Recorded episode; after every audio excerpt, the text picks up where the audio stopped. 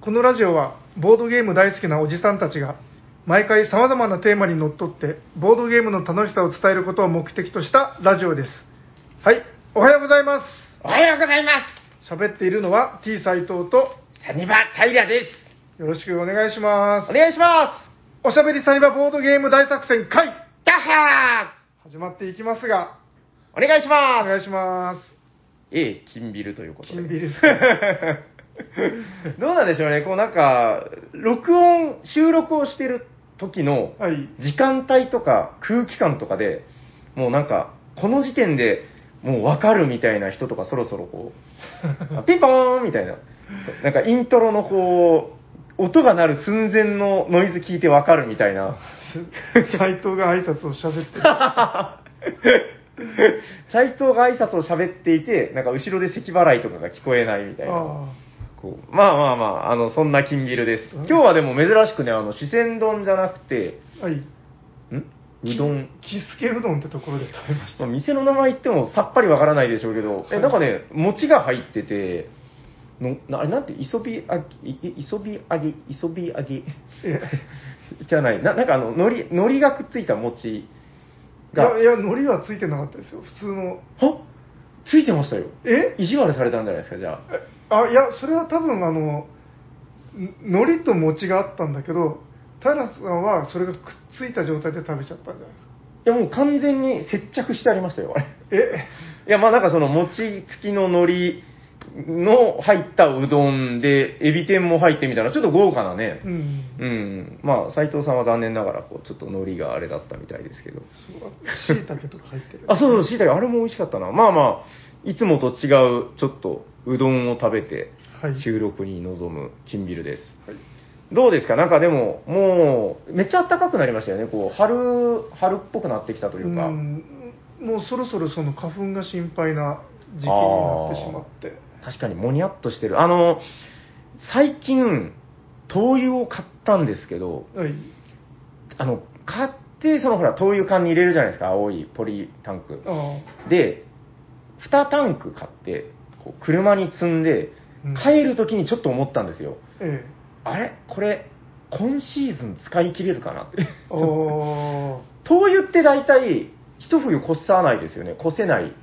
いやじもう自分灯油ってあ、使うに20年ぐらい使ってないですよああ、そもそも使わない人なんだ。う最後に使ったの20年ぐらい前あーあ、そういうことか。いや、なんか大体あの、古い油とつい、書いてこう、固湯っていうものかな、まあ、知らないですけど、あの、灯油ってね、なんか、賞味期限みたいなのがあって、あー一冬で使い切れなかったやつ、次のシーズンになったら、捨てろとか書いてるんですよ。へえなんか古くなっちゃうから、みたいな。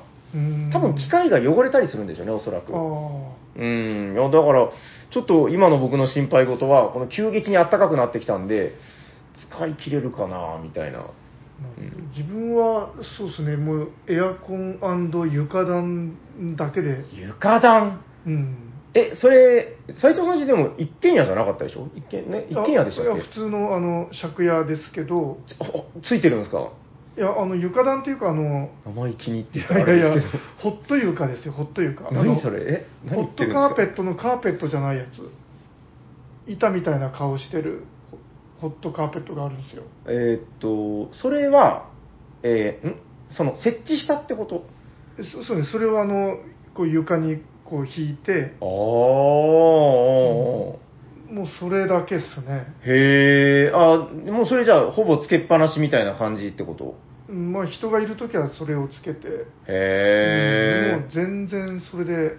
うん。こと足りますね長崎では最近ね、あの、なんか、うちの飼い犬がいるんですけど、あの、うんクッキーっていうね、なんかもうすごい、ほうまあ、メス犬なんですけどほ、うなんかもう、悪いことばっかりするんですよ、最近。で、もう、味を占めちゃったらしくて、ほホットカーペットの上で寝たいっていう、もうその、あったかいんでしょうね。もうおあの人間がこう寝た後消してても、その残り温度みたいなのがあるから、ううんもう、毎、毎晩、あのやっぱ毛が飛び散るから、お前はこっからここへ来るなっていう、このフェンスを置いてるんですけど、うん僕らがそのリビングから出て、なんか30秒後ぐらいに、真っ暗の部屋から、ドカン、ドカン、ドカンって聞こえるんですよ。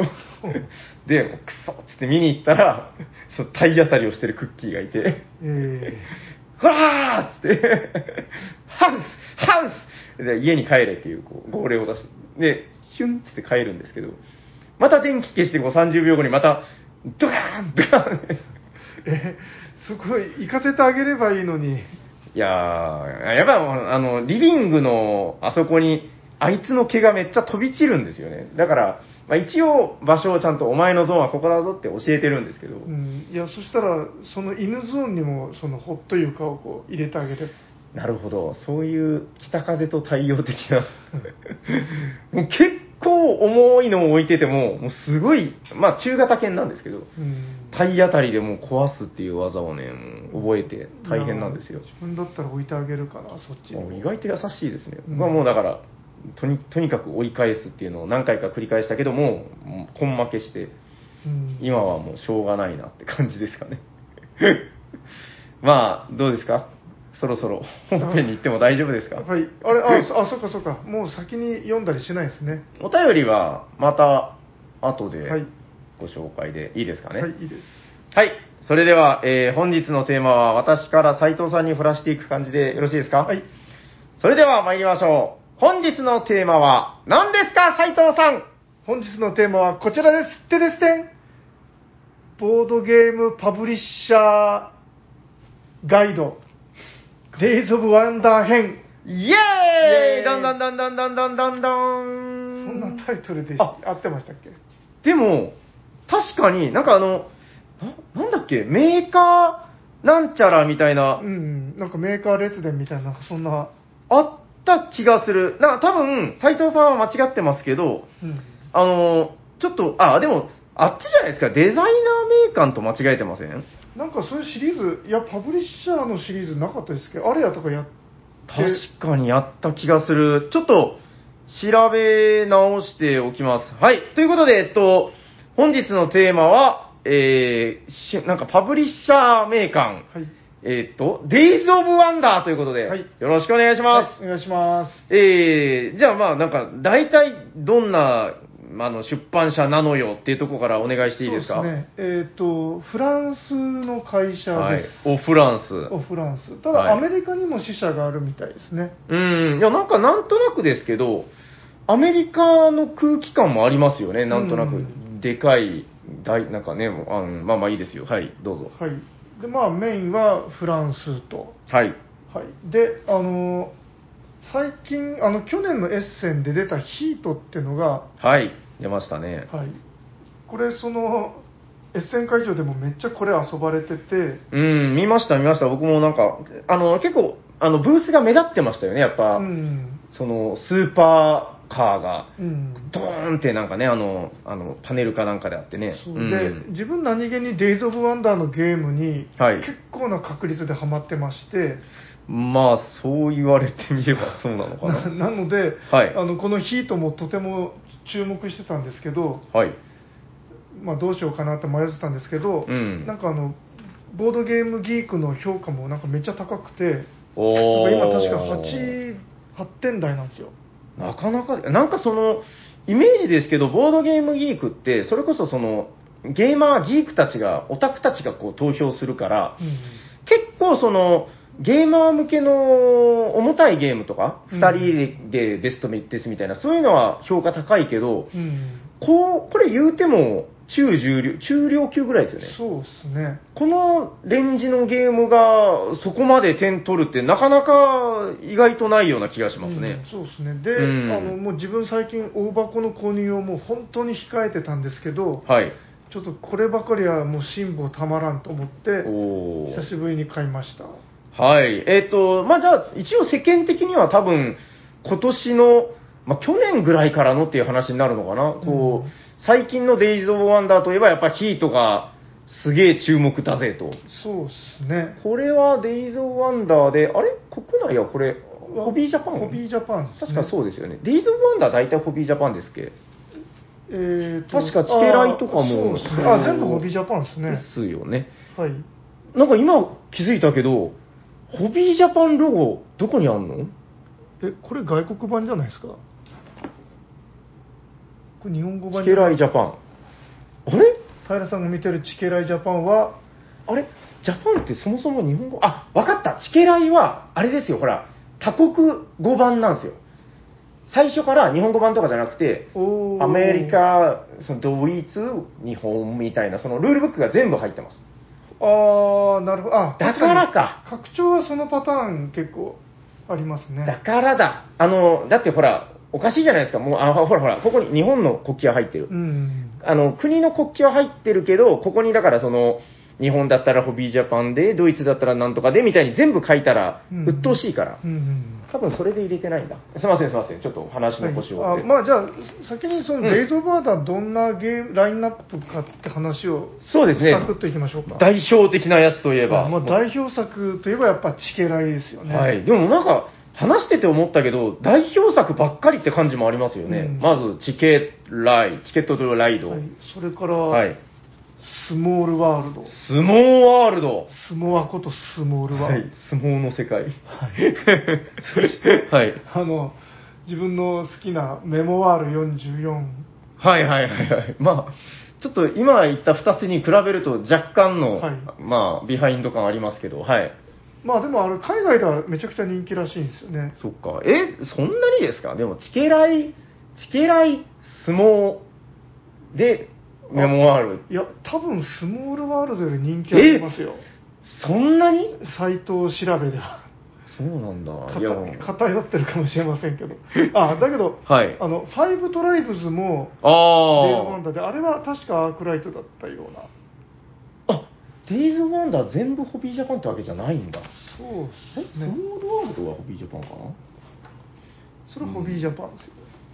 でもやっぱこう共通点としてはメーカーロゴが入ってないんだななんかそういうのあるんだろうなはいはいはいはい、あと古いので言えばここあのシャドウシャドウズ・オーバー・キャメラとうんまあなんかあれですけどねこれはさすがにもうその今継続的に出てるシリーズという感じではないけど、うん結構有名作ではありますよねそうですねでデイズ・オブ・ワンダーってなんかあんまり絶版にしないでうん作り続けるんですよね、あー定番商品といってだからチケライもなんかずっと作ってますし、うんうん、うん、スモールワールドなんかもずっと作り続けてますもんね、うーんまあまあ確かに確かにうんチケライとかは、だから、え、そもそもオリジナルってどんぐらいでしたっけあれ、2000、 4年ぐらいだったようあ、大体がだってほら、えっと、10周年記念版が出て、2年前ぐらいに15周年記念版が確かな、うん出たので、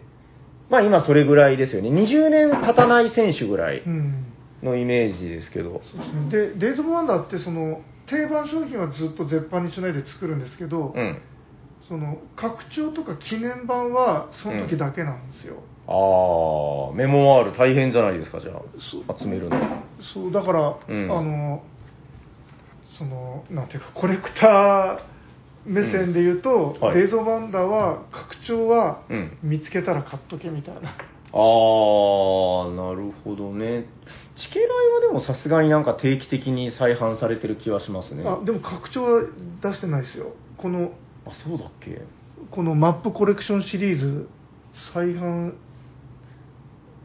ない再自分の感覚ではしてないと思いますねあーえ、なんかその、スイスとか、その、あでも確かにないかも。メルクリンとか。メルクリンとかも一回きりだしああーのインドマップとか入ってたやつも多分再販してないんじゃそないっか。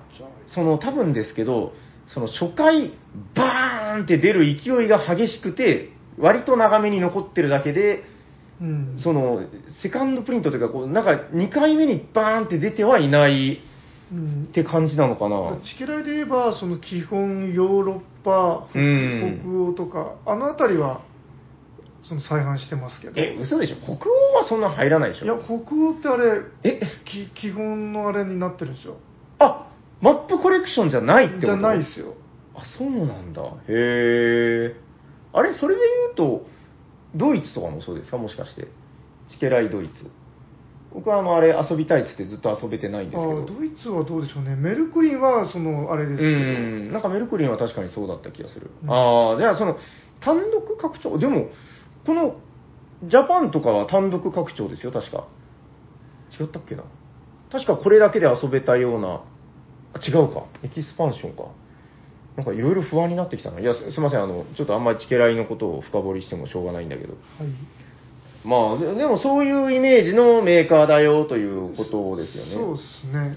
確かにだからもう今や押しも押されぬ定番ですみたいなゲームが結構多いのかな。う。ん、そう。で、あの、拡張結構いっぱい出してくるんですよね。うんどれもこれも割と拡張がびっしりあるじゃないですか。確かに確かに確かに。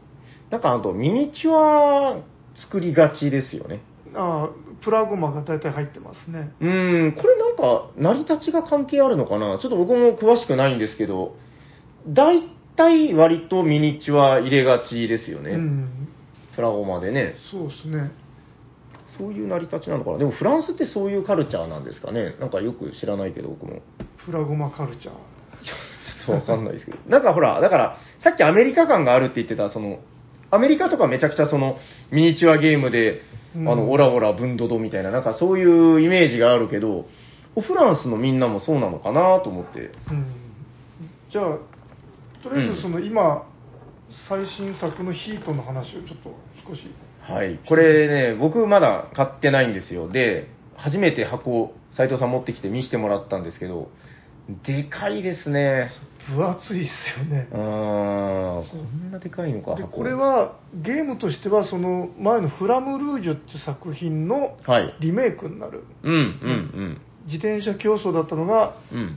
F1 競争に変わったと、はいはいはいはいはいはい。そうであのまあデイズ・ワンダーの拡張いっぱい出すことで有名なんですけどヒートはうんなんか最初から拡張がもう入ってる的な作りになってるんですよへねーまずあのコースが4枚全部でえ、あそんなに入ってるんだ。あ、それでそんな分厚いのか。うんあ、リバーシブルでってあことそうですね。リバーシブルであーただもう結構でかいチケライぐらいの大きさのボードが本当だったあの2セット入ってるんで、んおー、割ともう6枚折りこれ。ろ6枚折りというか。あそうですね6枚寄りで、へー、はいはいはいそう。だこれもう本当チケライだったらそのままあれですよねうん。その4マップ入ってるみ たいなちょなんか、マップにもうちょっと優しくしてあげましょうよ。なんかっとマップの背骨折れる開け方してる。今このでかいボはいードはいはいはいはいはいはい。しましたね。はいはい。でかいですね。あ、イタリア。イタリアマップだ。あイタリアマップ、はいはいはいはい。この辺だと師匠がなのかなはいはい。であうーのんお決まりのそのプラゴマの F1 レーサーがただはい。これ車めちゃちっちゃくてちっちゃそうなんかその、マップに対してちっちゃいな。そうすんげえ遠くから見てる感ありますね。え、ちょっと待って、これなんか、あの、誰かがツイートしてた気もするんだけど、あの、マシンの、えええーっと、年代的に古くないですか、これ。あの、ルパンの、ファーストルパンの車みたいって誰かが言ってたんだけど、ああ、確かに。言われてみると、今の F1 と違いますね。なんかその、ルパンは燃えているかってわかりますあの、第1話の。あはいはいはい。あれに出てきてたやつぐらいの、なんか時期時代感を感じるというあか、の、藤子ちゃんをこちょこちょする。そうそう、あのいやらしいマシーン が、全、全世界の男たちが こう、 君は峰藤子くめん。っちゃ、その、脱線しま くる。こちょこちょしちゃうぞってやつですよね。あれ、まあまあ いいや。いや、まあでもその、なんかね、オールド、なんかなんか時代的な、こうなんかそういう感じもありますけど。そう。で、あの、これボードでかいけど、別にコマをその並べてったり、建物だったりとか、そういうゲームじゃないから、うん。若干見た目的に、あの、寂しい感じはちょっとあるかなと。おーおーおーおーおーなるほど。ボード上にはじゃあそのマシンとなんかちょっと変なカードを置いたり、コマを置いたりって感じなのかなあの、うん。で、その拡張ルールが最初から入ってるんですけど、はい。基本ルールのみだと、うん何も置かないんで、本当こんだけなんですよ。おーおーおーおはい、で、えーとまあ、そのゲームの内容なんですけど、ーうん。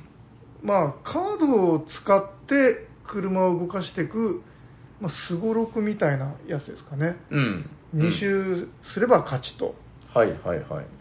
でただ特徴としてはあのちょっとなんかデッキ構築っぽい感じのあのデッキ回しがあうんって、うんうん。あのドミニオンでいうとこの呪いみたいなカードが入ってくるんですよねはあはあはあはあ。なんか無理をしてもうちょい動かすみたいにするとそうんの追加で移動できるんですけど、うん。そういうことをするたびにこの呪いカードが入ってくるんですよ、まあ、ヒートカードっていうんですけど、はいはい。あ、なるほど。エンジンが熱持つみたいな、そういうことなのかな。で、はいそれ。が手札をこうだんだん圧迫していく、うんうんうんうん。なんで、このちょっとあえてその出力を落として、それを戻すみたいな、へななんえ。かそういうちょっとあのやりくりみたいなのがあるんですよね。うん、マネジメントしないといけないですね。うんへえ。あ、とあのカーブのところではうん速度制限っていうのがあって、おや。あ、本当だ。なんかカーブのとこに赤白の、なんかダン、ダンビラ膜みたいなのがありますうねん。であの、うん。まあ、通常はその7とか8とかでかい数字カードを出すと、まあ、それだけボーンと進めるんですけど、うん。この速度制限があるカーブではそれ以上ここに書いてある数字例えば5とか3とか書いてあるんですけどうん。それより大きいスピードで入るとうん。あのヒートカードっていうのを差分引かないといけないんですよねああ。つまり5 5の制限速度のところに8で突っ込んだらうん3枚そのヒートカードっていうのを引かないといけないなんか実際にはそこでもうあのレース終了になってそうですけど ね、そのリアルだったら、いや、うわーっつって、多分そんくらい は OK なんですよ。で、ああ、そうなんだ。でその、まあ、ヒートカードっていうのが上限があって、うんまあ、6枚とか5枚とかあって、はい、その引けないぐらい勢いよく突っ込むと、まあスピンって言って、おお、バーンアウト、えそうなんですよ。おいやあえの死にはしないんですけえど、ゲームから脱落じゃないんですか、脱落じゃないんですけど、人生から脱落そのもう最大限ヒートカード、おー取った上にはいはいはいはい、ストレスカードっていう、うんうんうなんんか操縦が若干ままならなくなるカードとかを引いたり、あとギアも一足に落としたりみたいな。はいはいはいはいはい、ああ、なるほどね、もう一回止まっちゃうことを表現してるんうだ。ん、えだー、からあでもいいですね、なんかこの、あの緩いカーブと急激なカーブがあって、やっぱりこの急激なカーブの方がその、そのあのアートワーク的に、うん、その急激なカーブで描かれてるところの方が、その制限が低くなってる、より厳しくなってるっていうのはやっぱいいですね、これ。うんへえ、あここもあるのか。うわあ、2とかある。うんへえ、なるほどね。そういうことか。面白いですね。これなんか拡張マップ無限に出せるやつだな。そうですね、うん。まあ、とはいえ、マップによる差ってのは、まあ、そんなに、いやいやいや、これ、よく考えてみてください。あの、全部カーブみたいな、 こうすんごい、蛇の道みたいなマップ出てきたら、もう、震え上がりますよ、多分、こそそうですね、う。いや、面白いでしょ、これ。で、うんえーと、その拡張ルールとか入れると、うん。なんかその天候がうん、出てきたりとか、え、スリップしちゃうんじゃないですか雪とかないのかないやゆ雪ありますよ。いや雪だあるんだ。雪だとなんか逆にエンジンが冷えやすいとかい、やいやいや、な、な、舐めてんのかな、雪のこと。 確かにスリップしやすいというのはなかったですね。ええただ、あのなん海外かそういう感覚なヒのートカードが1枚少ないっていう。それさすがにあれじゃない寒い日っていう意味なんじゃないですか雪が積もったとこでレースなんかできるわけがない。あとは、あの、なんか、うんその、各コーナーになんか、ちょっと条件が変わるやつとかですね。へえ。まあ、あの、こうなってただらどういう、ことえっ、と、通常3の速度制限のところが、今回は2になりますとか、ああ、マイナス1っていうタイルが置かれたら、今回はちょっと路面状況が悪いとか、そういうこと、うん水たまりできちゃってるんでしょうね。なるほど、なるほど。あとは、あの、うん。何こスれリップストリームって言って、はいはいはいはいはい。相手の後ろで止まっ、後ろからこう真横で止まったら、うん。追加で2マス移動できるっていうスリップストリーム効果というのがはいはい。風よけのやつですね。はいはいうん。でその効果があのプラ1にこのゾーンではプラ1になりますよとあかーそういうコースに変化をつけるようなタイルがあったりとかなるほど。小尺な、この遊ぶたびに変わっちゃうやつや。そうですねであとあの、へえ。デッキに3枚だけうん。そのん俺だけのマシンカードみたいなやつをあ、そんなのあるんだ。なるほどね。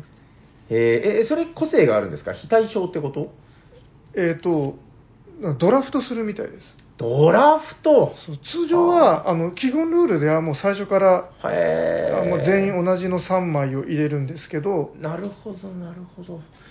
フラムルージュにはそんな気の利いたのはなかった気がするな。うんなんかやっぱこれはうんゲーマー的には入れた方が面白いっていう、まあ、なるほどね。必殺技的なものですよね。こ特特殊カードというか。うんまあ、やっぱりこういうのをこうの、ん。うまく活用して勝つと、うんうんうん。なんか、グフフ感が出るんじゃないでしょうかね。なるほどな。いや、なんかさっきそのゲーマーの評価高いって言ってたけど、やっぱそのドラフトとか入ってきてるんですね。うんなんかそういうとこだ、多分。うんで、これはなんかそのレース前に、うんその今のコース状況とかを見て、どれが今回は有利だみたいななるほど、なる判ほ断をど。するみたいですね。ああ、ちょっと納得しました。確かにこうなんか、ゲーマーが好きそうな感じになってるなという感じで。うんであとは、あうの、ん一人用にあの敵をはいはいはい。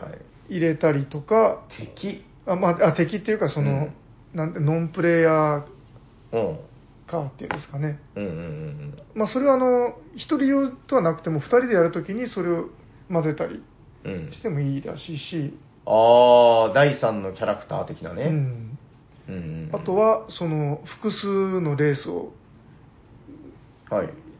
繰り返してその誰が優勝するかみたいな、うん。まあ、F1 のなんかありますよねそういうの、はいはいはいはいはいはい、そういうやつね。うん、というようなルールが入ってますと、はいはいはい。はい、ん あれ結局まだ遊べてないもしかしてい。や、えー、と1回遊びましたあ、はいはいはい。遊んだんですけど、うんうんあのちょっと細かいルールをいろいろ間違ってプレイあしたーんですけど、まあ、あそれでもそうなんだ結構面白かったですね。うーん、なるほどうね。んへえ、確かにこれはマップ変えても遊びたくなるだろうし。へえ。なんか意外とあの処理が、あ、それ個人ボードあ個人ボードがあって、でかっこんなにでかくなくてよくないあ、カード置く場所か。そうですね、はいはいで細かい手順があちそうだ結構いろいろあるので、あこんなに複雑なゲームでしたっけいや、こへーれ、多分その説明を丁寧に書いてるだけがあるんですけど、うん。あ、うんもしかしてこれがギアチェンジギアチェンジ、あ、ガコガコガコって、じょ上下に動かすだけのシンプルなギア。そうあのうんギアが1足の時はカード1枚しか出せなくて、おで2足だと2枚出せるみたいあー、で、低いところだと、ちょっと気温下げれるんですか、これは。な、それはあちょっのヒートカードっていうのを、うんあの戻せるんですよ、と、あー、そういうことですよね。なるほど、なるほど。手札を圧迫してるヒートカードを戻す、じゃあ、このギア上げてる状態では、もうそれが溜まっていく一方であると。そうですね。ああ、これ、なんかあの、アートワークで、この運転席に、あの、自分とこの子供が描いた、パパの、その、レース中の絵みたいなのが貼ってるのをやらしいですね。あえ、これみんな違うのかなもしかして。ーあ、本当だ、違う。みんな、みんな息子が描いた絵飾ってんのいかなや、こっちはなんかキーホルダーみたいな。 あ、これは多分こう、なんか、透け込ましみたいなやつだな。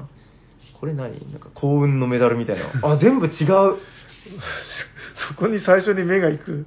へすごいですえ。ね。 あ、いやいや、なんかやっぱ、ストーリー性を感じるなと思って、うん文系ゲーマーなんで。あなんか、え、これ下着じゃないの違うかないや、口紅がついたなんハンカか、チあハンカチか。なんか、ズロースみたいな。えー、え、これ何人まで遊べるんですかちなみに。えっ、と、6人ですね。お、何これはファミリーモード違う。何あこれこれはあの、多分そのマキリオャンみペたいなーンモードですよ。あー、そういうことか。6人まで遊べるんですか、これ。うんそうただ、確かにちょっと欲しくなってきたな。箱には、うんマシンを8台格納できる枠がついてるので拡、張だ、拡張。はいもう拡張出す気満々みたいですよ。あー。出す気満々だ。もう、そうですね、もう、あのー、ギアも置くところも8個まで置けるようになってるし。はい8個あんですよへーで、まあ、ここに収納できるでございますよ、みたいなことなんだ。そうですね。なるほど。まあ、確かにこれは、そうですね、力の入った自信作的なうん感じありますね。うんなるほど。これが、えーまあ、えー最新ワンダー。そうですね。最新オブワンダーですね、これ。はいへえ、確かにな。なんかやっぱり安心して遊べる感はなんかありますね、こう見てるとうね。ん、なんか割とデイズ・オブ・ワンダーのって結構うん。繰り返しずっと遊ぶに耐えうるものがあるんですよね、うーん。チケライとかも割とそうですもんねそうですね、なんか、まあ、どうなのかな、チケライ、チケライって、なんかその、まあ、基本はめっちゃシンプルですけど、うん結構拡張でいろんなことやってるじゃないですか。うんで、このヒートもなんか今聞いてたら、その、元のフラムルージュって僕の覚えてる限りで言うと、もっともっとシンプルだったんですよ。へえで、なんかそこにこう、うまいことを、えーぎ自転車が車になったからこその、このなんかギアチェンジみたいな要素とか、うんでも、くなんか自転車もギア、ギアある気がするけど、まあいいや。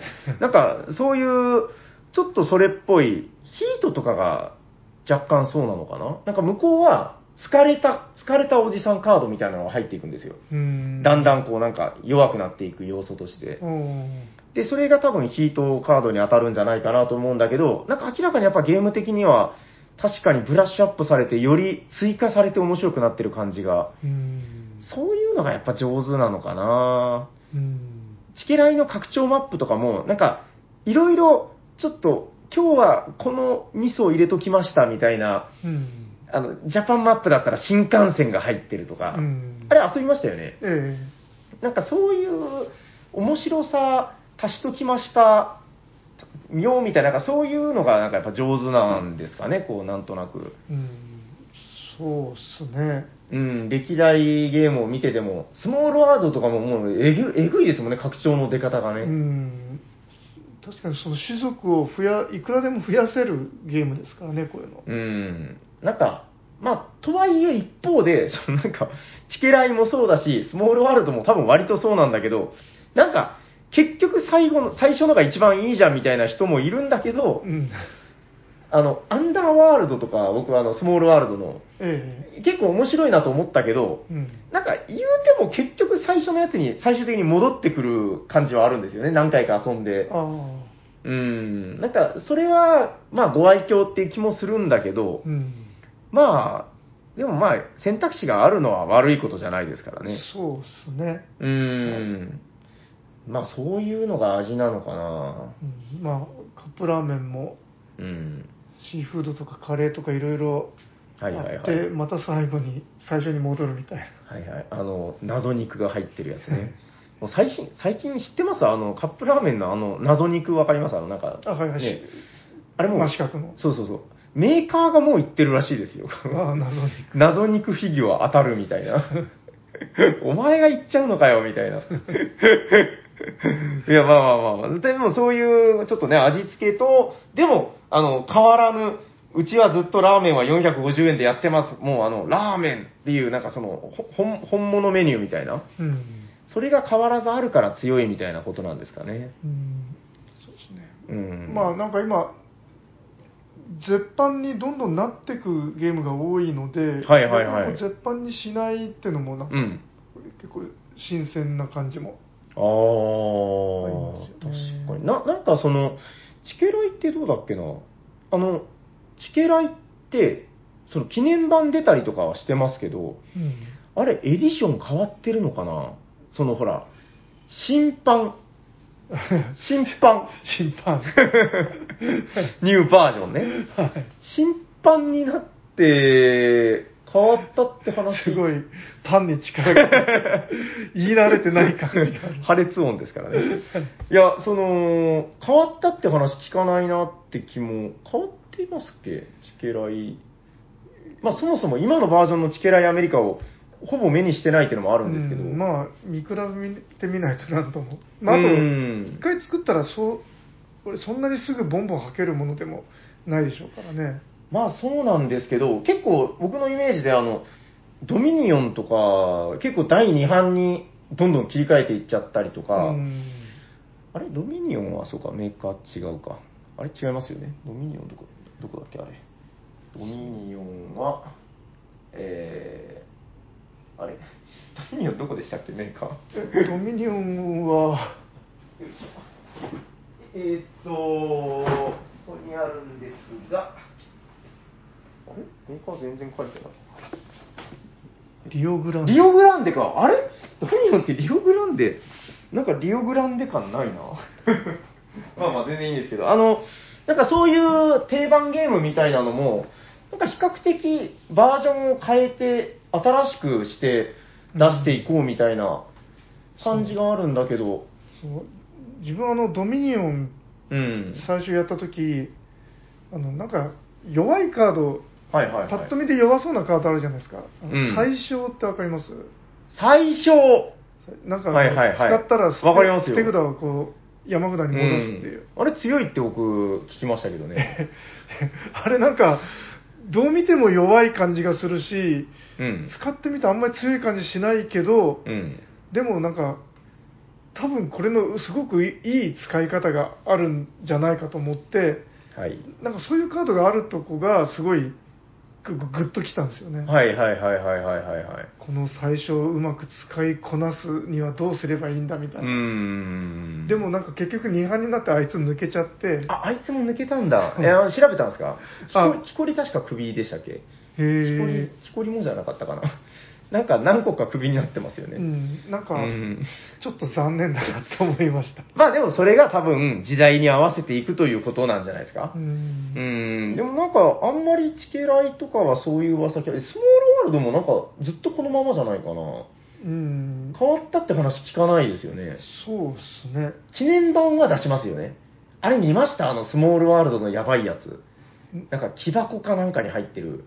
おー超ウルトラスモールワールド。ああなんかうん。なんか立体的なあれが入ってそうるそうそう 3D 型みたいな、うんスーパーウルトラスモールワールドっていうのがなんか出出たのかなもう。な確んかもう出かた。だいぶ前に出たんじゃないですかねですよね。なんかそういう記念版っていうのはあるけど、あんまりなんか新しくなってる印象ないんですよね。うん、だからなんかその辺結構メーカーとしてのポリシーみたいなことなのかなっていう気はしますけどね。うん、どうですかなんか、え、ヒヒートはまあとりあえず、そうですねもうあとこのままでデイズ・オブ・ワンダーってあの、大丈結夫構、はいはいユーザーのアイデア募集みたいなのもちょいちょいやってるんですよなんかコンテストみたいな何ですかそれ。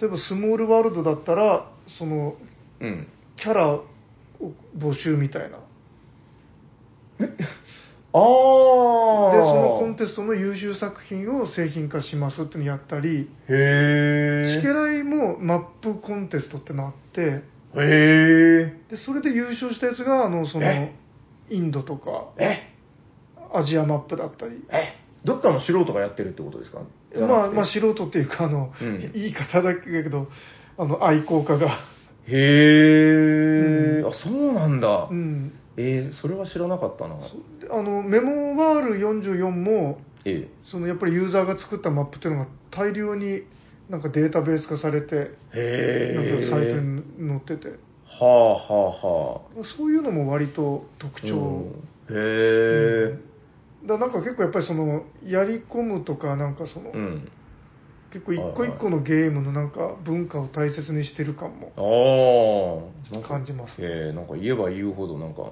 ね結構優等生感が出てくるなえーまあ、言うても結構古いですもんね、デイズ・オブ・ワンダーも。あの、僕、一個好きなのが、今回これまだあるのかな箱裏の、あの、スリーブサイズアイコンで表示してる、あ、やっぱ、あるな。うんここにありますね。推奨カードスリーブサイズっていうのが、おーえっと、僕の記憶によると、物心ついた頃からあったんですよ。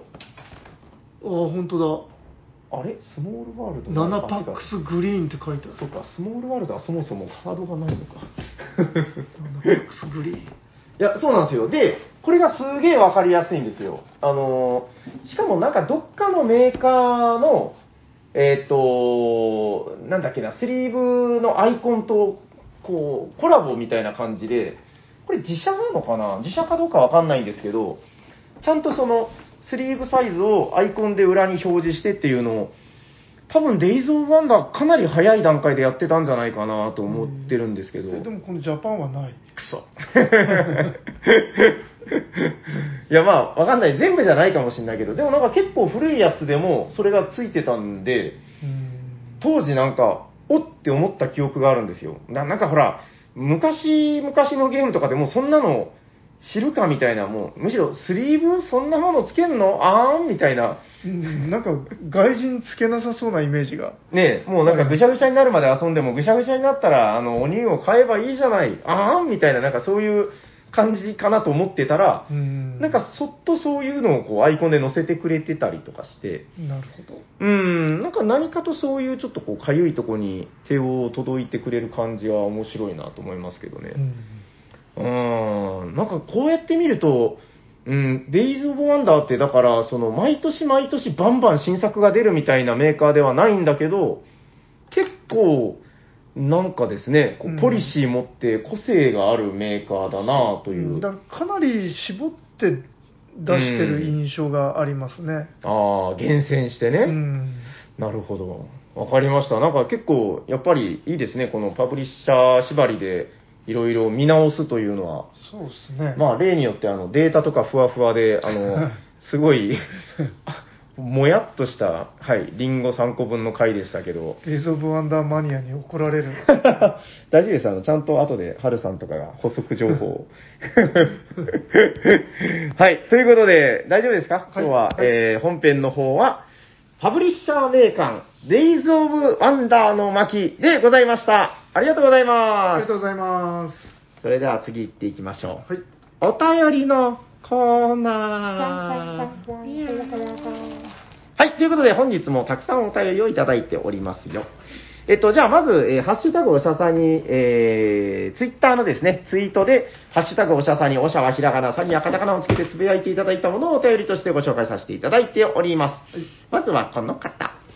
えー、おしゃさにネーム、シムさん、ありがとうございます。ありがとうございます。えーハッシュタグおしゃさに、こちらはですね、アブストラクトゲームの回を聞きましたということで、えーアブストラクト、かっこ抽象的の話をしているのか、アブストラクトゲーム、かっこ完全情報とかランダム要素のことを話しているのか、どっちなんだいみたいなことを、えー世間的には、不完、ん不完備情報ゲームで、あ不完全情報ゲームで、えーランダムは畑のみの、プエルトリコが人気じゃないのかしら。記念版もめっちゃ売れてるし、えー動いてるのはほぼ見ませんが、ということで、シムさん、ありがとうございまありがとうございます。す。なるほど。いや、そう、だから、アブストラクトって言葉の定義はなんか難しいですよね。あ、じゃ自分なんかあの、うん。ツイッターで、はいはい。あの、なんか見たんですよ。あの何を何を帽子さんが読んで感銘を受けた記事みたいなやつを。あ、ああー、はいはいはいアブスはトラクい。トのなんか定義うんうをんなんかし提唱した人のなんかブログみたいな。あのー、じゃあちょうど見つけたんで、そちらもご紹介しておきましょうか。はい。えー、おしゃさにネーム、金さんいただいております。多分これじゃないのかなあ、それかもしれない。えーおしゃさんにお便り黎明期を支えた、帽子さんゲスト、それぞれのアブストラクト論、楽しいということでお便りいただいてるんですけど、そこでですね、話されていたノートはこちらでしょうかノートってあの、ブログとかのね、サービスの。えーボドほどと一緒に聞いてほしい。えっ、とね、これはだから、金さんを、 金さんから辿らなくてもいい気がするんですけど、えーツイートで紹介してくれてるんだけど、アブストラクトゲームはなぜそう呼ばれているのかということで、うん加藤さんという方が、えーはい、アブストラクトゲームという言葉を聞いたことがなくても、チェスや将棋、囲碁、オセロのようなゲームのことだよと聞けば、わかるでしょうみたいな、なんかそういう記事らしいです。うんこれのことですかそうですね斉藤さんも読んだあ。読んだら、うんうんえー、とつまりそのアブストラクトなんかある人がうん。そのアブストラクトゲームって言って何かでこのうん。なんか記事かなんかで書いてそれでなんか広まったみたいなお話ーが書いてあったんですよあ、そうなんだ。ちょっと僕も後で読んでみよう。なんかあの、だから、いわゆる昔から日本でずっと言われてた感じはしないですよね、その。うんうあそそうですねだからまあうん比較的新しいーん。 2000年ぐらいの記事だったような気がするんですねでななんかあのそれについて振り返るみたいなあれだったんですよ、あうんー。へー。そのこんな風に広まってしまったことをその人本人が振り返るみたいなうんうんうんうん記事が書いてあって、はい、はい。はい、まあ細かい部分は例によ って忘れてしまったんですけど、うんふわっなかとなか興味深かったですへー結構ね、この、いろいろそれでいただいてますよ。えこちらはね、おしゃさにネーム、ギヤマさん、ありがとうございます。ありがとうございますアブストラクトゲームの認識って確かに人によって違うようですね。個人的にはテーマがないゲームのことだと認識してますので、マンカラとかオセロゲームがアブストラクトですかね。二人、令和、有限、確定、完全、情報ゲームである必要はないと思っています。ということで、ギヤマさん、ありがとうございあまりがとうございます。す。なるほどね。うんだからまあ、難しいんだよな、定義は。うん。ななんで、アブストラクトゲームって言葉が普及したのも、はい。あのまあ、比較的最近、まあ、最近って言っても、うんうんうんもう20年ぐらい経ってるのかもしれないですけど、はい。うん、の話みたいですよね。うーん。それまでは、そういう言い方はあんまり普及してなかったと。はいはいはいはい。えー、っとね、まだまだありますよ。あ、こちらは、うん、 これし読んだ方がいいかな。えーっと、おしゃさにネーム、野ざくにさんいただいております。ありがとうございまありがす。とうございます。あ子供が3歳と2歳になったという、もうこれをツイッターネームにもう入れてるあたりが もう可愛らしいですけど。えーっと、まあ聞きましたということで、私とアブストラクトの会聞きました。ちなみに、あんまり感想は内容と関係ないんですけど、音声の最後に、斉藤さんのピャッみたいな声が聞こえましたということで、野崎さ ん、ありがとうございます。ありがとうございます。覚えがあ りますかうんなんか言ったかもしれないですね、なんか。ピャーだったか、スストッとかなんか、そんな感じでなんか言ったような 気が。おうおうおうスチャとか言ったのかな。うん。 はい。そういう細かい部分をはい拾ってくださりありがとうございます。なるほど。はい、ありがとうございます。あーみんな結構いっぱいアブストで、あ、こちらも、えー、っとね、あー、なるほど。はい、えー、おしゃさりネーム、かまじさん、ありがとうございます。ありがとうございます。えー、ハッシュタグはささに350回ということで、あの、アブストの回でございます。我らが帽子さんだヒューやっぱりアブアブが話題でしたね。えー自分は子供の頃から将棋を遊んでて、そのせいで攻撃要素や運要素のないゲームに耐性はついたかも。自分は長めのアブが好きなんで、ツイクストがベストですね。盤面が広い分、挽回ができるタイプが好きです。ということで、かまじさん、ありがとうございまありがとうございます。す。なるほど。そうか、まあ、挽回ができるっていう言い方もあるんですねう。ん。うん。なんかほら、あの、囲碁とかのさ、あの、狭いのと広いのっていう話があるじゃないですか。えうん。あれも多分、同じようなことなのかもしれないですえね。そうですね。ううんん。やっぱある程度広くないと、うんうん。その、もう真ん中みたいな概念がもうなくなっちゃいますもんね。あー、なるほどね。まあ、うんとはいえ、やっぱりこう、全体を見通すっていう難しさは出てくるんだろうけど、なんかは端っこの工房やってたらもう真ん中はもうなくなってたみたいになるんですかね、うん狭いとはあ、はあはあはあはあはあ、なるほどね。いや、もう、まあ、めちゃくちゃアブストラクトや、もういただいてますね。じゃあもう片っ端からご紹介していくと、こちら。えー、おしゃさりネーム、えー、岡野さん、ありがとうございまありがす。とうございますえーっとね、二つあるんで、もうつい、一緒に読んじゃうんですけど、えー僕の推しは、オセロです。なんだ、オセロか、と侮るなかれ。一足踏み入れてみるとなかなか奥深いです。他のアブストラクトと比べても独特な点も多いと思います。ただ、あまりにもメジャーなだけに、逆に話題に取り上げられることがないことが、えー、点々点。えーそして、アブストラクトや取り手は、音楽で例えるとインストゥルメンタルだとおっしゃってましたが、なるほど、合点がいきますね。差し詰め、変態取り手は、プログレッシブというとこでしょうか。ということで、岡野さん、ありがとうございまありがとうございますす。なるほど。オセロはどうなんですか斉藤さんなんか、うんオセロにはうるさいみいたいやな。いや全然うるさくないし、うん弱 いですでもあの、はい確かにあのオセロ好きな人たくさんいて、うん。うん、自分もあのそこそこ強くなれたらいいなと思ってちょっとだけなんか読んだりしたことありますね本うん本一冊ぐらいは買いましたよああ、あの、君もオセロが強くなるみたいな。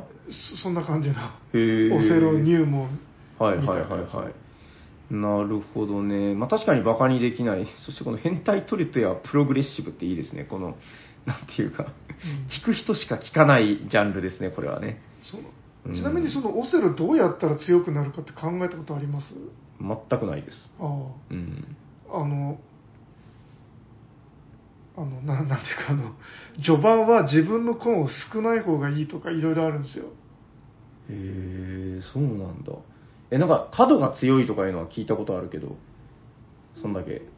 ああ、まあ、それはそうなんですけど、うんあの、周りに相手の駒があって、うん自分の駒は中の方にちょろっとあるのがいい状態でそういうのを目指していくとかああつまり逆になるほどなるほど周りが自分のコマばっかりだったらうんひっくり返せないじゃないですか、そっかそっか挟まないといけないからうねん、うんんなるほどなるほどそういうなんかまんじゅうで例えるとまんじゅうで外側にこう相手の皮があって中に自分のコマがうんあるみたいな状態にまあ、漠然とそういうものをこう頭の中でイメージし,、ね、しながらプレイングすると良いとうんいやまあ漠然とっていうか、うんただどうやったらそうなるかとかが結構難しいいやまあ確かに基本的には強い人がねやっぱ強いっていうイメージはそれは何も言ってうない、んいやありますけどいやまあオセロとかやっぱ大体そうだって言うじゃないですかもう大体兄貴が勝つみたいなこの間ねあの深夜定食じゃないやなんだっけ深夜食堂はい、っていうあのドラマをなぜか1回分だけ見るっていう時があったんですけど、うんその時に、その、昔、兄貴に全然勝てなかった、オセロでついに勝ったみたいなうん回だったんですよ。もうそれを情緒たっぷりにやっていくんですけど、ほうやったー兄貴に、やっと勝ったや、や、やったーみたいな人はもうおっさんになってるんですけど、ほうで、ところが彼の私生活は今めちゃくちゃであるみたいな、なんかそういう、なんかね、現実とこのオセロの状況をこううまく掛け合わせて、ストーリーをこう人情ものに仕立て上げるみたいな回だったんですけど、へえうん。まあちょっとボードゲーム好きな人が見たら面白いかもしれませんね。ほうはい。ということで、じゃあどんどん、えっ、ー、とね、あと、結構めちゃくちゃ読んでるけど、まだまだあるんだよな。あと2、3通。えーはいおしゃがりネーム、はる99さん、ありがとうございまありがとうございますす。これは渋いですよ。アブストラクトで、ユーロのもので、思い出に残ってるのは、ストーンヘンジ。あれはいいゲームってことで、えー、はる99さん、ありがとうございます。ありがとうございますこれ最初僕はあの、サイコロ振るストーンヘンジかなと思ったんですけど、これ違う方ですね、多分ね。国津屋ですかねそう、国津屋の、 渋すぎるだろうっていう。これ、どうだろう、今、最近の人とかもう絶対聞いたことすらないんじゃないかなと思いますけど自。分もやったことないっすね僕もないです。去年、エッセン行った時に中古で売ってるの見て、あおーー、うーん、でもちょっと箱がでかいなーっつってこう諦めたゲームなんですけど。あー見つけたら欲しかったかもあまあ、また今年エッセンに行きましょそんな気軽にはう。うーん、いや、渋い。いや、まあちょっとやってみないとわかんないですけど、やっぱいいゲームなんですね、ストーンヘンジ。いや、あれも超ドライな雰囲気でしたけどね。はい、ということで、さすがハルさん、渋いなという感じです。えー、あとはね、こちら、あー、おしゃだりネーム、とっとこさんいただいております。ありがとうございあまりが。すとうございますえー私とアブストラクトの会拝聴ということで、えー昨年末にサニバ来訪の際にも、開幕クワルトを誘われたけど、めっちゃ弱いので即敗北。斉藤さんの、クワルトはうっかりさん発見記の発言、胸に染み入りました。アブストラクトで負けると人間力をダメ出しされてるみたいで辛いんですよね。勝つと最高だけども、ということで、とっとこさん、ありがとうございまあすり。がとうございますなるほど。まあ、暗にじゃあ、斎藤さんは、その、とっとこさんのことを、うっかりさんだと。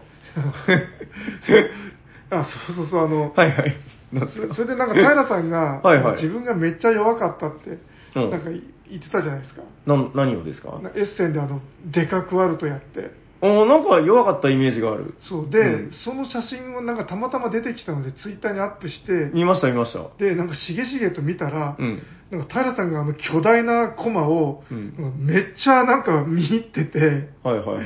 なんかもうもうあのおおらかになんとなくボーンって置けばいいのになんかめちゃくちゃ真剣にあのコマ見てて いや、見るでしょうよ、そんな。いやあのでクはいワルトって、はいはいはあい。のそんなあのなんていうんですかねうん。負けないように真剣にあの見てた らだダメなんですよもっとおおらかな気持ちでザクザク置かないと。いやいやいやいやいや。 あんな、あんなあの、見入った ら、それは負けないですよ。なるほど。まあ、現場からは以上ということで、はいよろしいですかはい。だから、あのまあ、トットコさんは多分、おおらかなプレイングなんですよ。なるほどね。わかりました。はい、えー、と いうことで、えっ、と、あ、あと一通だけじゃあ、えっ、と、こちら、おしゃさりネーム、ピピタパンさん、ありがとうございまあすり。がとうございます。もういっぱいアブストラクトのいただいて、えー、メンマさんからのお便りに対する G 斎藤さんの返しと、最近斎藤さんのあの、枕言葉というか、M になったり G になったり、忙しいで すね。えー、平さんとシャークさんの反応が最高でした。アブストラクトの定義の話、面白かったです。企画化して、時々話題になる、重ゲー、軽ゲーの定義や、マジモリさんを呼んでパーティーゲームの定義などもお願いします。ということで、ピピとパンさんありがとうございま。ありがとうございます。そして、これがいただいたファンアートでございます あ冷やした冷やした冷やした。このもみあげすごいっすね。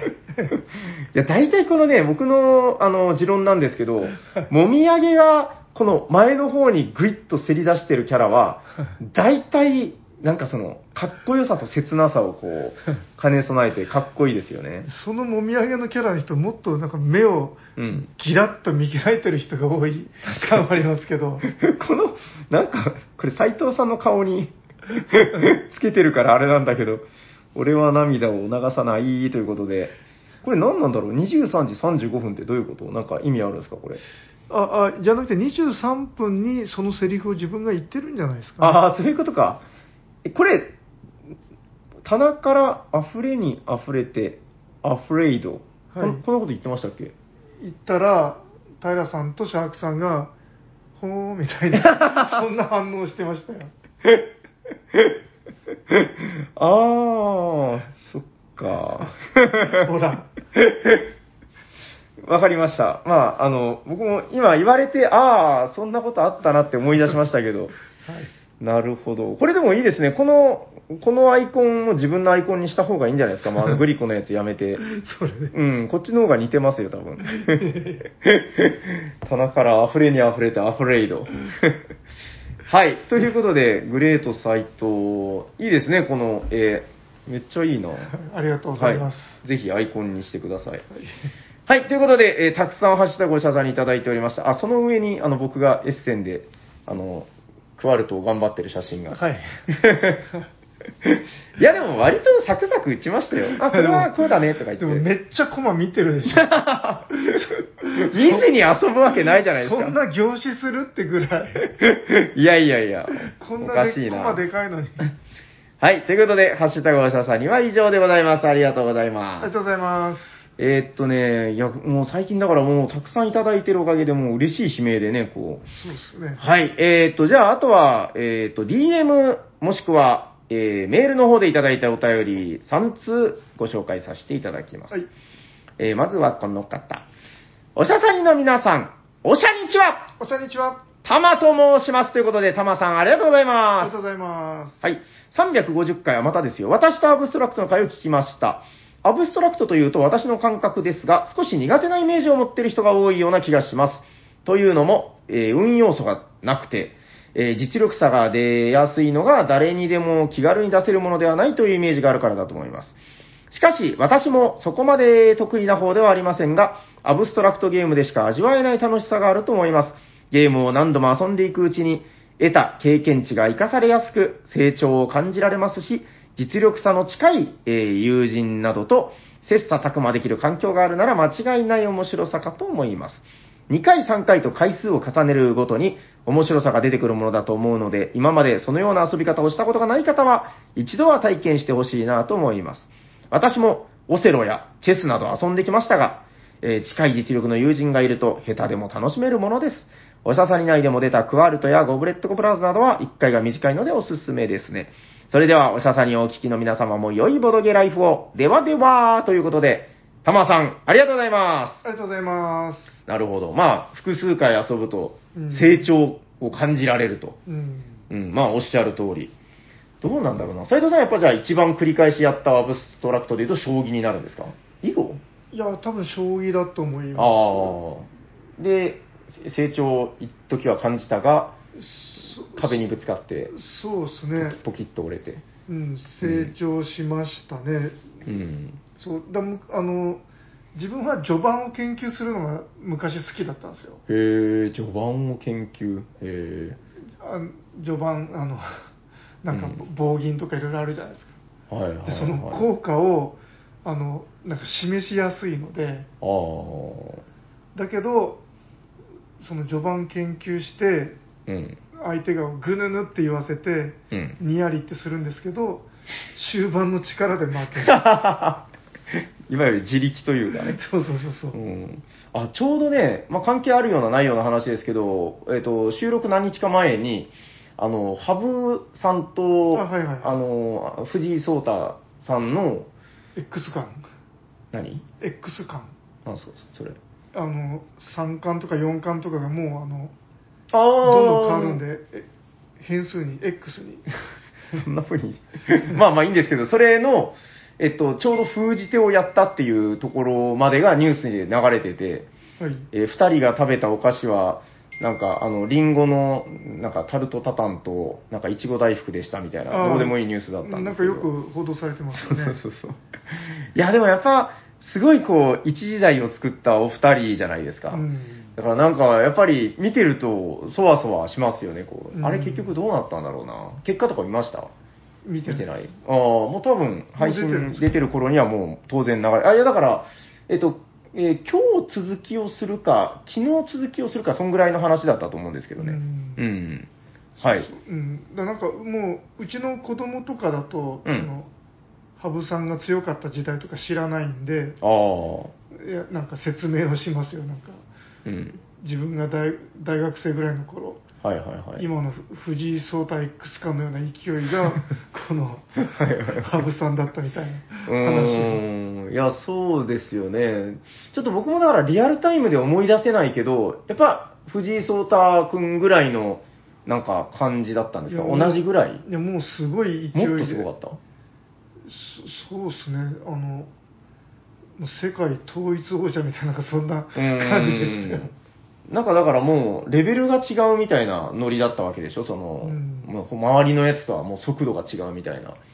すべての冠を奪うぜみたいな感じでしたからね、いや、まあだからもう、スーパーヒーローですよね。こう、あのあたりになるともう人間じゃないっていううん感じというか、うん、やっぱアブストはそういう凄さ、面白さがあるなという感じで。大丈夫ですかはい、はい、えー、タマさん、ありがとうございまあすり。がとうございますえー続いては、この方。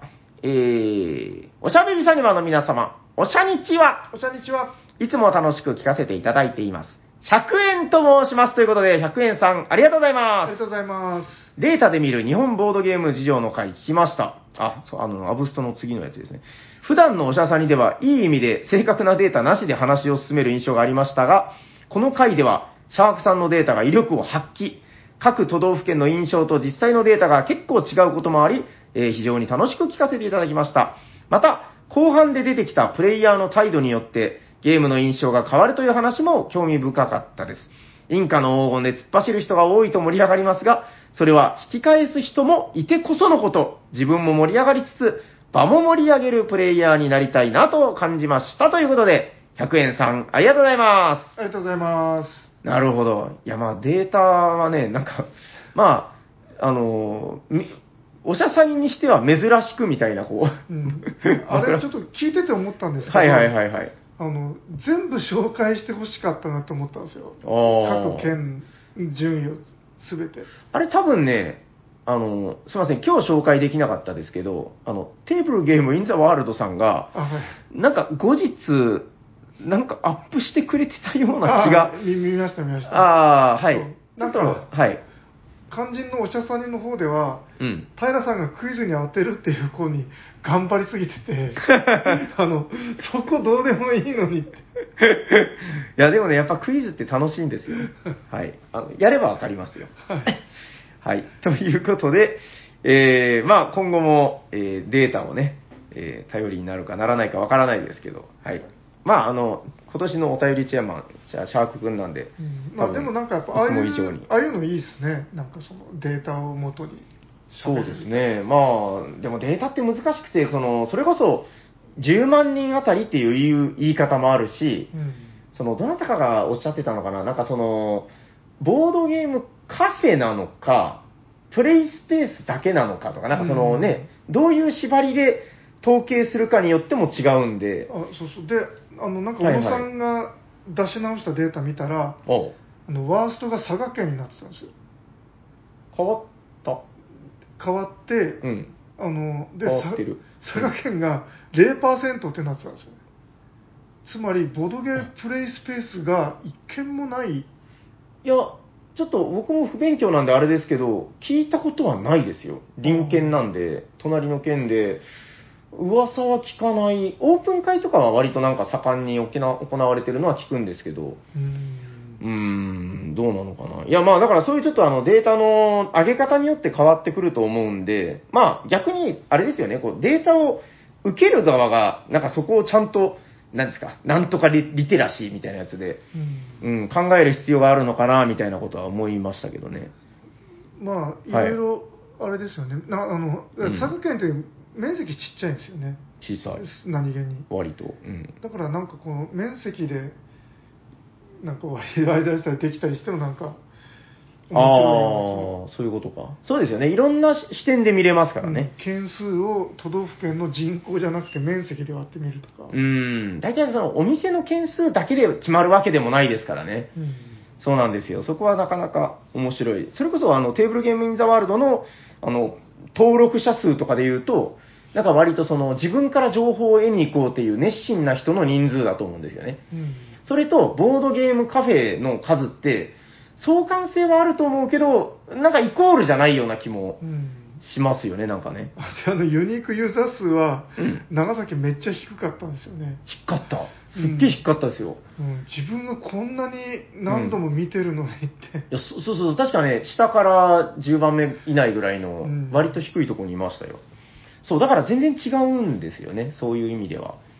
はい、ということで、今後もデータを大事にするおしゃさにでやっていこうと思っております。はい、ということで、100円さん、ありがとうございます。ありがとうございます、えーそれでは本日最後のお便りこちらでございます。えー、おしゃべりサニバの皆さん、こんにちはこんにちはえーっと、睡眠時無呼吸症候群で夜ダースベイダー仲間の山梨のキラですということで、キラさん、ありがとうございまありがとうございますす。なるほど。沖縄でボードゲーム販売会の話題が出てましたと、えーワクワクして聞かせていただきました。他にも名古屋とか、全国でイベントを目白押しみたいですね。私は新作も好きですが、過去の作品も興味津々です。皆さん、手に入れたい過去作、ありますか私は、エボ、進化の掟を探し求めています。ということで、キラさん、ありがとうございまあすり。がとうございますえー、過去作、中古とかね。中古はもう沼ですよ。僕、やっぱどっちかというと、あの、過去作の、今でも憧れのゲーム手に入ってないのでいっぱいあるんでう、ん斉藤さんあれ見ましたあの、ドイツの、はいえっ、と、ボードゲーム屋さんが今度もう閉店するっていう閉店セール。へえおや、見られていない。見て ないっすあ、それは残念なこと。あの、75%オフとかで、へえエルグランデほ700円ぐらいです。うで注文したんです かああ、僕はもうしましたけどね。え送料とかまあ送料は何千円かかかりますよ。うんでも考えてみてください。大体、あの、僕も買ったボードゲームの値段と同じぐらい送料かかったかな。うんまあでも逆に言うと、エルグランデ1800円ぐらいってことですよ。うん考える。で、もうそういうのが、あのしかも僕、エルグランデ何のために買ったって、あの、ビッグボックス持ってるけど、あの、木の塔が欲しいから買ったわけああですのけど。ためにそう。あの、なかなかそのために買うのをちょっと二の足踏んでたんだけど、もうこんな閉店セールで、こんな安かったらしょうがねえと思って、まあ買っちゃったんですけど、他にも結構ね、おーみたいなのが、ピーナッツとかありましたピーナッツはなかったです。あああのー僕も悩んだのがね、あの、斎藤さんがこの間ドイツで買ってたフォーカス。あはいはいフォーカス買おうかなと思ったんですけど、ちょっともう他のものが多すぎて、へえ他に何を買いましたいろいろ買いましたよ。なんか、なんだっけ、ランドルフのジレンマとかわかりますなんか、ああそれ普通に売ってないですか日本でもわかんないです。なんかでも、そのぐらいの世代の、なんか結構古めの、あ、こんなのあるんだみたいな、ちょっと、あと全然思い出せないですけど、なんかそういうのが、もう本当値段で言うと100円台にななっちゃうっていう。へえカタパルトはありませんでした見てたけど、なかったです。ないではい。 でも多分、斉藤さんとかも、ホイホイ、カートに入れちゃうようなものがいっぱい。確か2月末までじゃなかったかな。えーランドルフの「うんみんな友達」ってやつを欲しいんですよね、あーあったかな。わかんないです。でもなんかそういうのありそうですよ。うんまあ、あのー多分、めぼしいものはだいぶもう、なくなっていってると思うんですけど。なるほど えーまあちょっと、中古ブースでで、もうでも相当、あのーリツイートとかされて、うん。もう割とみんな知ってるかもしれないですけどね。まず、ドイツ人が襲いかかってるんじゃないですかね。そうですね。だからもうあれ、向こうで送料無料とかでもし送られるんだったらもうえらいことですようん。相当安いんじゃないか。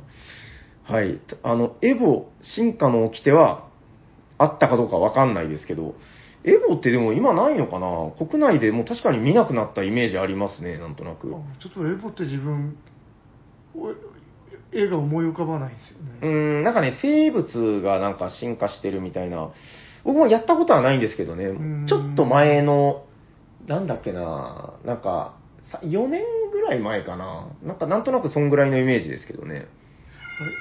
あれトカゲの箱絵のやつ、おああ、それかな、なんかそうそう、生物の進化をテーマにしているんですようね。んなんか急に気になり始めている。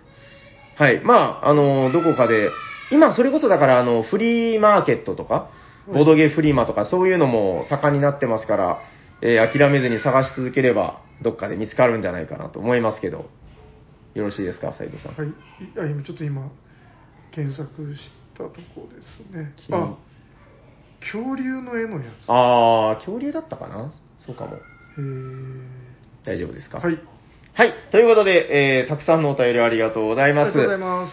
えーと、まあ、まだご通採用の方は多分いらっしゃらないと思います。ここでいたら大変だけどな。はい、まあ、そろそろ、えーご通採用で、今年の一番乗りもそろそろ出るんじゃないかという今日この頃ですけども。はい、番組ではお便りを募集しております。宛先はどちらかな番組ではお便りを募集しています。ツイッターで、ハッシュタグおしゃさに、おしゃはひらがな、さにはカタカナでつぶやいていただくか、ツイッターの DM、もしくはメールでお送りください。メールアドレスは、おしゃべりさにば、アットマーク、gmail.com、シャワー SHA です。お便りお待ちしておりまはい、お待ちしております。それでは最後のコーナー行きましょう。はいホットリムメイトテコトンテコトンテコトン誰かが好きなゲームを熱く紹介するぜ今日は誰だす。俺だーはい、ということで、ホットゲームインマイヘッド。い本日は斉藤さんのターン。今日ご紹介するのは、こちら、テレステン、ドラだ。ダラダラーンドラだー。なんだろうな、なんかど、ど、どや、どや感というか。まあいいや、はい、ドラダーン、はいお願いしまはい、えっと、これはですね、あの、めっちゃ古いゲームです。す。出ましたよ。ラベンズ、メーカーはラベンズバーガーで、はい。はい。えっと、箱に、うん。何年だろう、1900、何年なんだろう、それ。30年ぐらい経ってそう。 88とかだった気がするんですよね。割となんかもう、ね、紀元前みたいなイメージですけどね。あ、そうですね。そう1988です 年。紀元前ではありません。 88年はい。はあ。 2人から4人、対象年齢は12歳から99歳、うーん100歳以上はお断りです。はーい。実物見るのは初めてじゃないけど、相当久しぶりに見たな、そこうれ。ですね、であのこれ、うん実は自分もずっと欲しかったけど、入手できなくて、うん僕も欲しかった最近あのちょっと中古で売られてるのを見つけて、はいはいはい。あのしょしょっと買いました、ほんとただのすごろくだ。そうでこれ、本当、まあ、いかにも昔のゲームって感じで、はい。そこそこの大きさのボードなんですけど、うん。もうあっさりしてるんですよね、 もう一本道の、本当、すごろくって感じの。本道のすごろくですね。はい。はい、でしかもあのゲームもでですね、うん。あの大体すごろくですはい。サイコロを振って、まあ、普通の6面体のダイスを振ってうんゴールを目指しましょうっうん。うん。てやつなんですけども、ええーとまあ、ちょっと特徴としてはえうん。ゴールにはなるべく遅くついた方がいいですああ、あのなるほど。ゴールについた駒を順番にあの積んでいくんですけどはい。最後に到着した駒要するに一番上に重ねられた駒から100点80点60点50点って点が入っていきますのでなるほど。はい。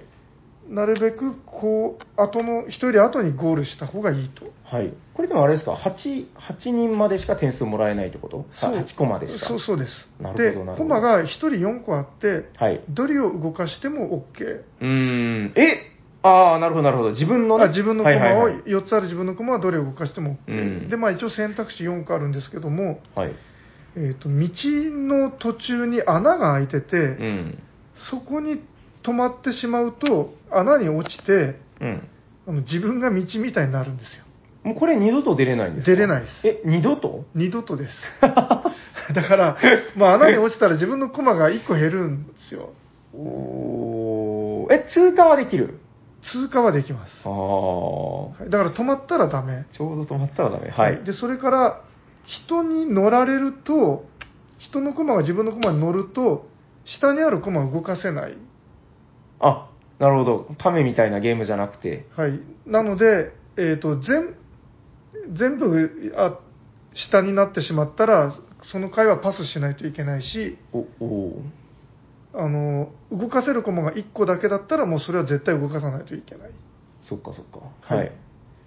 で、それから、えっ、と、なんかこの、うんグラデーションになってるコマがあるんですけうどん、あ、ま、マスがあるんですけど、ここは止まるといきなりゴールに行きます。は はあですよね。で、ただ、だから簡単にゴールに行けるんですけど、その、後からゴールしたが方がいいので、そっか。あんまり早くここに行っても点が低いとか、うん。なるほど。でもまあ、終盤そこにクスッと入れるように、虎視眈々とみたいなことはあるわけですそうね。ですね。へーだからまあ、なんならもう点がもらえないかもしれないですね。あんまり早く行きすぎると。確かに。で、あーそれか、ら、あの、ところどころマイナス3とかプラ4ってマスがあるんですけど、これは止まったらそのマスバックあの移動します。あーバックしたり前に進んえだり。ーそうですね。マイナス3の駒だったら、1、2、3歩戻ると。なるほど。シンプル。はい。まあ大体ルールこんだけですね。うわでもこれ、今気づいちゃった、これ、ゲー、ゲームのそのゴール近く、はいはい。ゴールの手前、4マス連続で穴なんですね。そそうなんです。穴、穴、穴。だから、むしろ、ここまでたどり着けたとしてもゴールできるのかなみたいな。なるほど。だからこう結構、ゆっくりつきたいすごろくっていうことなんですねう。ん。へえ。サイコロはもう普通の1から6、はい。 2が出たら2マス進むと。そうですね。あー。だからまあ。あ、ぶっちゃけ運ゲーなんですけども、うん。あの、でも、あの、結構盛り上がりますよ。確か に。はいうーん、なるほどね。うん、なんか、あの、すごい、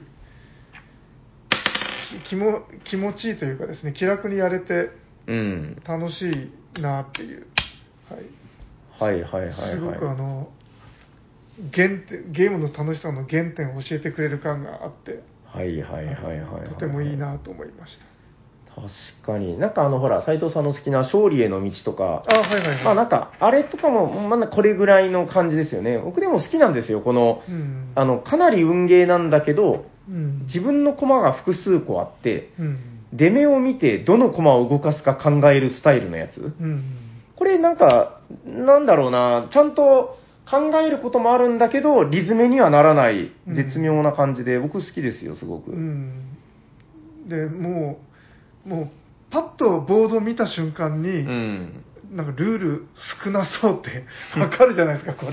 確かに。あの、このなんか、道以外のところ、うんなんでこんな不思議ゾーンみたいな 背景になってる のか。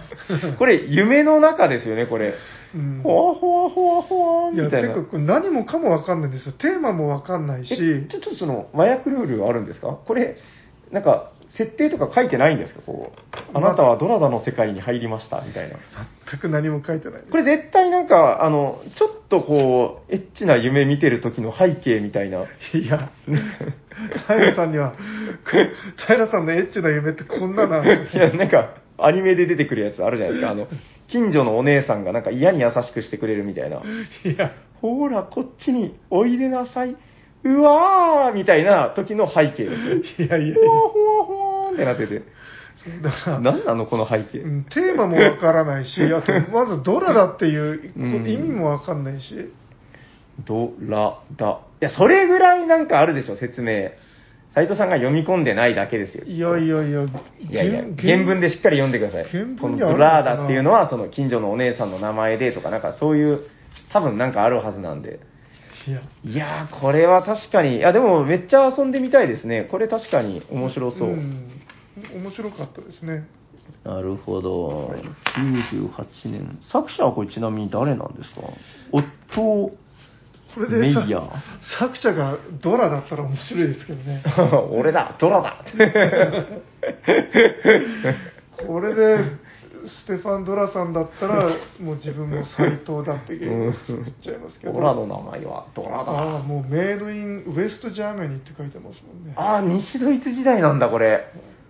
へえ。オット・メイヤーああ、やっぱオットーメイヤー。なんかでもこれ、オットーメイヤーさんは、何かを作った人だった気がしますよ。なんかこれ聞いたことある。ドラダ作ったあの人が、実はあれの作者でって。いや、何も覚えてないですけど。あれあでもこっちにはなんか違う人の名前が書いてまあそうなんだでもここには「オットー」って書いてますけどねなんかそういう意味でもいろいろふわっとしてるなアートワークなのかなまあいいんじゃないですすかルディ・ホッフマンって書いてますあーあなんかその名前も聞いたことあるないやすいません全然頼りにならないけどなんかドラダの人はこれを作ったみたいなのをどっかで見たあのニューゲームズオーダーさんが出してるあのほらユーロゲームっていう本あるじゃないですかはいあれに確か出てきてたんじゃないかな。で、ほうほう、これは勉強になるな、つって読んだけど、もう一つも覚えてないっていうことなんですよね。なるほどはい。何がなるほどなのかもよくわかりませんがわかりました。大丈夫ですかもう魅力は大体。あ、なんですかえっ、とイラスト描いた人がおっとえこれ本当かなあいやこれ何かの間違いじゃないかななんですかちゃんと言ってくださいよ。えっ、とこの説明書には、アーティスト、ヘイナー・バック・トーマス・ウェイスって書いてあるんですけど、うん。ボードゲーマーにはアーティストミカエル・シャートって書いてあるんですけど本当かな 本当かなこれいや、でも、その、ミハエル・シャハトがまだシャハトと名乗る前のシャハトだったりするのかなああでも確かにあのラベンズバーガーで働いてましたよシャートってあーだから、その当時のってことなんじゃないのかなあのスコットランドヤードのん開発チームに入ってますもんね。ああ、そうなんですシャかハ。トへえ。そうなんだ。なんか、じゃあこのエッチな妄想を見つけ る背景は、シャハトが書いたってことで、じゃあ、よろしいですかね。はい よくわかんないですけど。わかりました。まあ、詳しい方いらっしゃったら、ぜひお便りなどでお知らせください。はい。 大丈夫ですか、はい魅力は伝えきりましたかね。はい、多分大丈夫です。はい。じゃあ、最後にもう一度ゲームのタイトルを。はい、今日ご紹介したのは、ドラダでした。ありがとうござあいりまがとうございます。じゃあ、終わっていきましょうかす。。終わりましょう。はい、喋っ、聞いてくださった皆様ありがとうございます。ありがとうございま喋っていたのは T 斎藤と、す。サリバー・タイラーです。ありがとうございましありがとうございました。